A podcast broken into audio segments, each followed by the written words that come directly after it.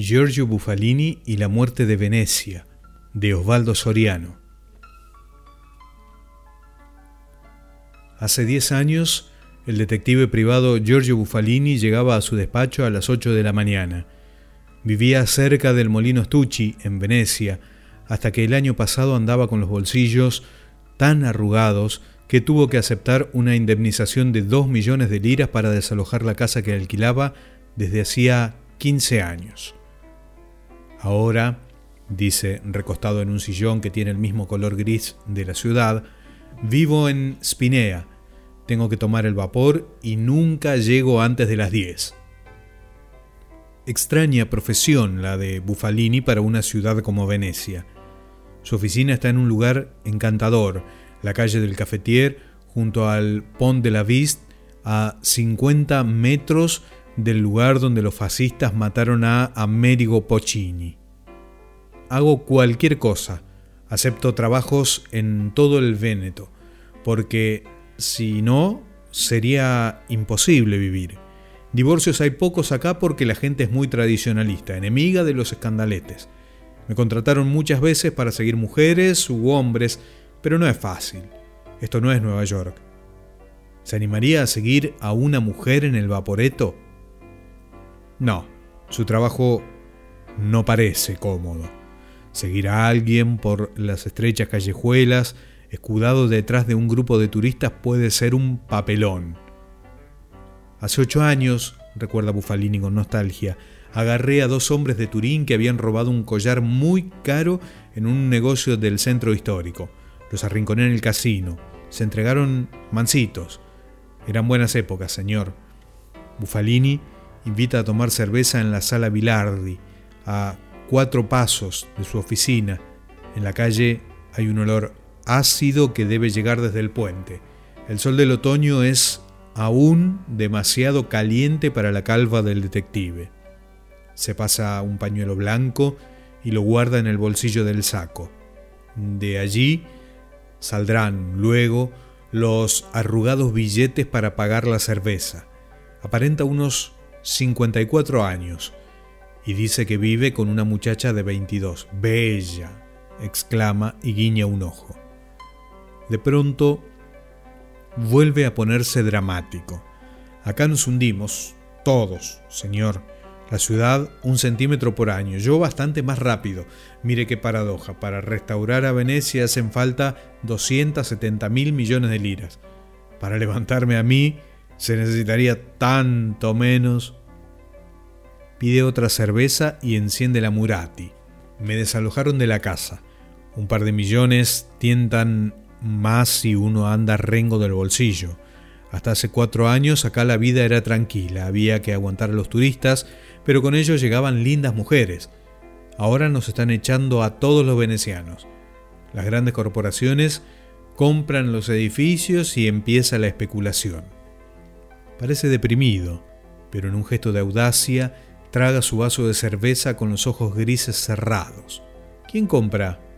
Las grandes empresas, Olivetti, Pirelli, las compañías aéreas, se trata de echar a los nativos para convertir a Venecia en una isla con los palacetes para ricachones. Acá hay 49.457 unidades inmobiliarias, pero solo viven 10.200 patrones. Lo demás, lo demás está alquilado. Entonces, el primer paso es echar a los inquilinos y luego vender. Gran negocio, señor. Pronto van a vender hasta el agua de los canales. Domina datos, cifras, como si alguien le hubiera encargado el trabajo. El cronista se lo dice. Él sonríe. Leo los diarios, dice. Es lo único que hago a la mañana. Vea, hace 10 años el metro cuadrado de terreno acá valía 150 mil liras. Ahora ya se paga 250 mil y dicen que va a subir hasta 400 mil. El centro histórico acá donde estamos sentados, tiene 6.000 habitantes fijos. No va a quedar nadie. Paga y sale junto al enviado. Por la calle pasa una pareja de turistas y ella toma una foto del puente que incluye a Buffalini. Este sonríe. Vaya uno a saber dónde irá a parar ese retrato. Ya ve, acá Uno no es dueño ni de su alma. Cuando entra en la oficina, levanta la cortina y mira a través de los barrotes las azoteas rojas. Todo empezó cuando la empresa romana Beni Stabili hizo un complejo inmobiliario moderno de 100 departamentos. Solo vendió el 30%. La gente que compra quiere las casonas viejas por fuera y puestas a todo lujo por dentro. Hasta Marcello Mastroianni compró un departamento moderno para pasar vacaciones. Va hacia una vieja heladera, saca una manzana y empieza a mordisquearla. Yo soy comunista. Estoy convencido que en el negocio andan todos los partidos del gobierno, como siempre. La compañía Air compró el que era el Hotel Splendid y va a montar una residencia de lujo. ¿Quiénes están detrás de eso? Por de pronto, Venecia amenaza cambiar de manos y convertirse simplemente en un complejo turístico. El gobierno obliga a restaurar, pero concede solo el 40% de los gastos. La mayoría de los propietarios, gente de trabajo que ha heredado sus viviendas, no está en condiciones de cumplir las ordenanzas. Las grandes empresas sí. Ellas compran, restauran Luego hacen su negocio. Al mediodía, tres viejos músicos se guarecen bajo el toldo de un café en la Piazza San Marcos y tocan. Los turistas no escuchan, pero toman cerveza, refrescos. Los sonidos del violín, el piano, el contrabajo intentan piezas de moda, alegres y simples. No hay caso, el ritmo es triste, amargo y nadie aplaude. Los viejos miran a los turistas con una cierta indiferencia. Las palomas descienden sobre las mesas, picotean. Bufalini sonríe.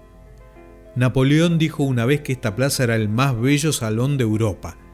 De pronto cambia de expresión.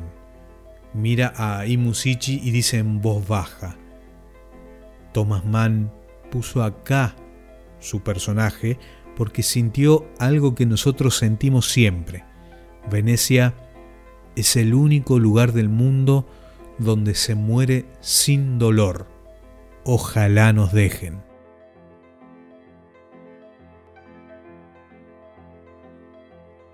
Del libro Vidrios rotos y otros cuentos de Osvaldo Soriano, Giorgio Bufalini y la muerte de Venecia.